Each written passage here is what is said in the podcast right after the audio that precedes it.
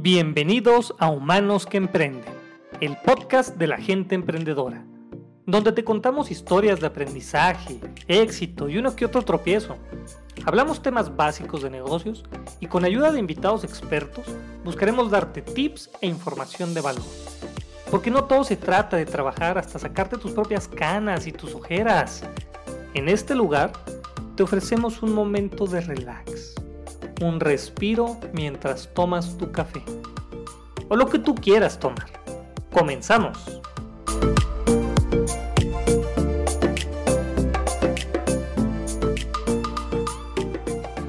¿Qué tal? Soy tu host y amigo Ricardo Bustos y este es el episodio 1 de la primera temporada de Humanos que Emprenden.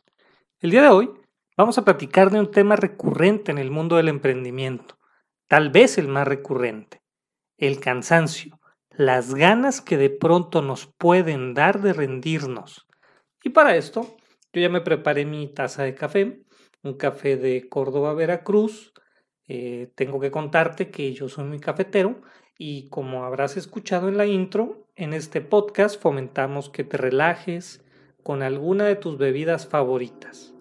Para mí, hoy tocó prepararme café y espero que tú estés disfrutando también algo eh, una buena bebida, en un buen espacio donde estés cómodo, cómoda. Y bueno, volviendo al tema que hizo que te acercaras a, a este episodio, esas ganas que nos dan a veces de abandonar, que de pronto estamos cansados, pensamos que el proyecto no va avanzando y pensamos en abandonar el camino del emprendimiento. La realidad es que esta situación es algo que tenemos que afrontar y lo más importante, tenemos que saber que existe luz al final del túnel. No somos los únicos y definitivamente no vamos a ser los últimos. Y a veces no nos damos cuenta que, hay un montón de gente atrás de nosotros, que, que les ha pasado esto y que de alguna manera lograron superar la etapa y en estos momentos tienen proyectos grandísimos, están dando empleo, están generando riqueza, bienestar y en sí cumplieron con su propósito. Así que hoy te voy a contar un cuento para emprender que espero que te guste y puedas tomar algunas reflexiones. Cabe mencionar que las historias que te voy a contar durante estos podcasts son reales. Es de gente que vive en nuestra ciudad, pero no voy a revelar nombres y tampoco voy a decir con exactitud la actividad de las empresas esto porque no quiero tener malos entendidos con las personas que, son dueños o dueñas de, de los proyectos. Dicho esto, nuestra historia comienza como muchas otras de las que he sido testigo, tal vez demasiadas, con una pareja, Daniel y Yochiko, que están muy enamorados y que pensaron que vivir juntos mm, no era suficiente y claro, la mejor decisión que se les ocurrió es embarcarse también juntos en este viaje tan emocionante y turbulento al que le decimos emprender. Cuando los conocí, ya tenían algún tiempo con el negocio y estaban muy deseosos de crecer. Por allá de los tres años de operaciones, eh, estaban en el, en el punto justo para comenzar su crecimiento. Ojo, esta etapa del crecimiento es de las más difíciles y críticas para un negocio, porque las empresas que no saben crecer pueden quebrar de pronto, repentinamente, porque no cuidan su crecimiento. Seguramente tú habrás escuchado sobre el fatídico primer año, donde siete u ocho empresas de cada diez que abren cierran antes de cumplir su primer año pero casi nadie nos cuenta de lo difícil y riesgosa que es la etapa de crecimiento. En fin, no recuerdo muy bien si Daniel y Yoshiko sabían los riesgos por los que estaban iniciando, pero por lo menos sí sabían que necesitaban ayuda. Daniel principalmente estaba completamente decidido a iniciar la expansión. Y aunque Yoshiko no lo estaba tanto, ella lo apoyaba y lo quería ver feliz, así que le dio el beneficio de la duda y se subió a este nuevo proyecto. Estuvimos trabajando por varios meses en la elaboración del proyecto y la estrategia de crecimiento, y ellos querían pasar de comercializar sus productos a fabricarlos. Ellos hacían artículos impresos y textiles y, este crecimiento le llamamos integración vertical porque consiste en involucrarte en otro tipo de operaciones dentro de la cadena productiva y comercial del negocio y de esta manera ahorrar costos y volverte más eficiente. En este caso para ellos, como ya tenían un canal de comercialización muy bien establecido, iban a generar mayores utilidades porque en vez de comprar los productos, los iban a fabricar, aumentando de esta manera el margen neto de ganancia. Todo esto sonaba perfecto en la teoría y siempre suena muy bien en la teoría, pero es mucho más complicado cuando lo llevas a la realidad porque significa que básicamente vas a emprender otro negocio. Y si no eres especialista en esta nueva parte o segmento del proceso, puedes tener muchos problemas. Hicimos las cotizaciones, corrimos algunos escenarios financieros, se les gestionó un crédito y finalmente llegaron el, equipo, las máquinas se pusieron a trabajar, se lanzaron las líneas de producto y el negocio lentamente comenzó a crecer. Si estuviéramos en, una, en un cuento de Walt Disney, aquí te diría, y vivieron felices para siempre. Pero no, aunque el negocio creció, no cuidaron sus gastos. Decidieron mudarse a un local más grande, más caro, por lo tanto, cosa que no tenían planeado originalmente. Contrataron a dos personas y les pasó lo que le pasa a tantas microempresas. ¿Vendían más? Sí, pero trabajaban mucho más y ganaban prácticamente lo mismo. ¿Por qué? Porque el aumento en sus costos se comió la nueva utilidad que habían generado al fabricar sus productos. No tardó mucho tiempo cuando los problemas se trasladaron a la relación y para no hacerles el cuento largo, esto terminó en un divorcio que no fue muy cordial. Pero claro, como ellos pensaban que jamás iban a separar, que el amor lo podía todo, y no necesitaban establecer ningún tipo de condiciones de la sociedad, ni tampoco poner nada por escrito ilegal, pues Daniel aplicó ese criterio que dice que el dinero manda y a pesar que toda la idea original y el conocimiento eran de su exmujer, se quedó con el negocio y la dejó en ceros.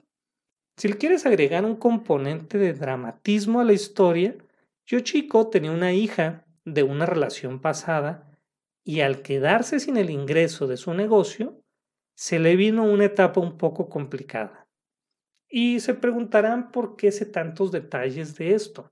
Bueno, básicamente te cuento que en la consultoría a veces te piden consultas de negocios y a veces te toca ser un poco terapeuta, mediador de pareja, mediador familiar, etc.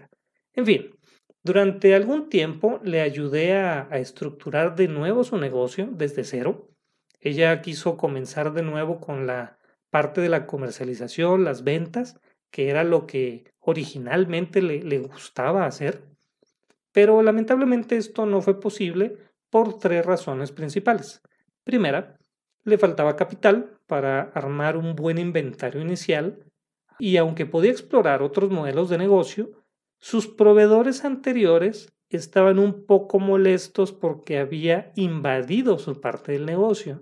Entonces el tema de los créditos se volvió complicado la negociación. Y lo último es que no tenía tanto tiempo porque tuvo que tomar otro trabajo para solventar sus gastos. De manera que de pronto las cuentas se juntaron, mis honorarios se volvieron promesas a futuro y con el tiempo se rindió ya no me buscó para asesoría y la perdí de vista. Tiempo después, tal vez dos o tres años, me la encontré en una capacitación y me contó, palabras más, palabras menos, que ese primer año después de, de todo este incidente de, del cierre del negocio, de la separación, etc., bueno, no fue cierre. Se disminuyó el negocio y la dejaron fuera.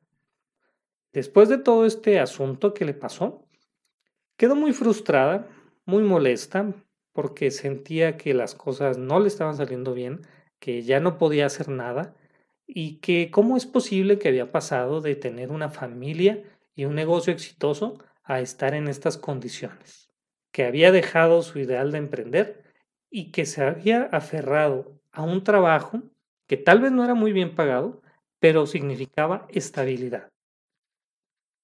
En algún momento, para darle un giro a nuestra historia, le volvieron las ganas de, de emprender porque recordó que originalmente ella estaba desarrollando su proyecto porque quería darle un mejor futuro a su hija, quería entregarle mejores condiciones y mejores oportunidades de las que ella había tenido. Y así se armó de valor y comenzó nuevamente desde cero. Se puso a vender todo lo que podía, todo lo que encontraba por catálogo en los pocos ratos que tenía libres y así vendió, vendió, vendió. Y cuando tenía un ahorro suficiente y sus ingresos ya estaban estables, decidió renunciar. En cuestión de un año, ya tenía un grupo de cinco mujeres trabajando para ella como su fuerza de ventas y ella se dedicaba a dirigir el negocio y capacitarlas. Actualmente, su negocio sigue funcionando y a final de cuentas, nuestra historia tuvo un buen final. ¿Y qué reflexiones podemos tomar? Uno, hacer negocios con la pareja o con la familia, si es posible, sí, sí se puede, pero tendrás que ser muy hábil y muy inteligente para no llevar los problemas de la casa al negocio y viceversa. 2. Hay un dicho que dice, los negocios que empiezan con abogados terminan en amigos y los negocios que empiezan en amigos terminan en abogados. Así que siempre pon todo por escrito y de forma legal. 3. Establece una muy buena relación y de mutuo beneficio con los proveedores. Nunca sabes en qué momento de crisis los puedes necesitar. 4. Crecer no se trata simplemente de vender más. Si no cuidas los gastos, puede que termines trabajando el doble para ganar más o menos lo mismo y con el estrés que implica manejar un negocio de un tamaño mucho mayor. 5. Y el más importante. Yo chico recuperó las riendas de su proyecto y, por qué no decirlo, también de su vida. Entendió que las dificultades y los errores no la definían y se enfocó en lo que ella era experta, vender y tratar bien al cliente. Ella, al igual que tú que estás escuchando, tal vez pasaste por momentos complicados o lo estás haciendo en este momento. A ti quiero decirte que ustedes son de otra especie, sobrevivientes, gente incansable que no se rinde y que definitivamente no se va a rendir ahora. Y sí, tal vez uno de tus proyectos se detenga y tal vez tengas que tomarte un descanso, pero si tienes el propósito muy claro, vas a encontrar la manera de volver y de volver mejor que nunca. Es cuestión de que sigas teniendo confianza en ti.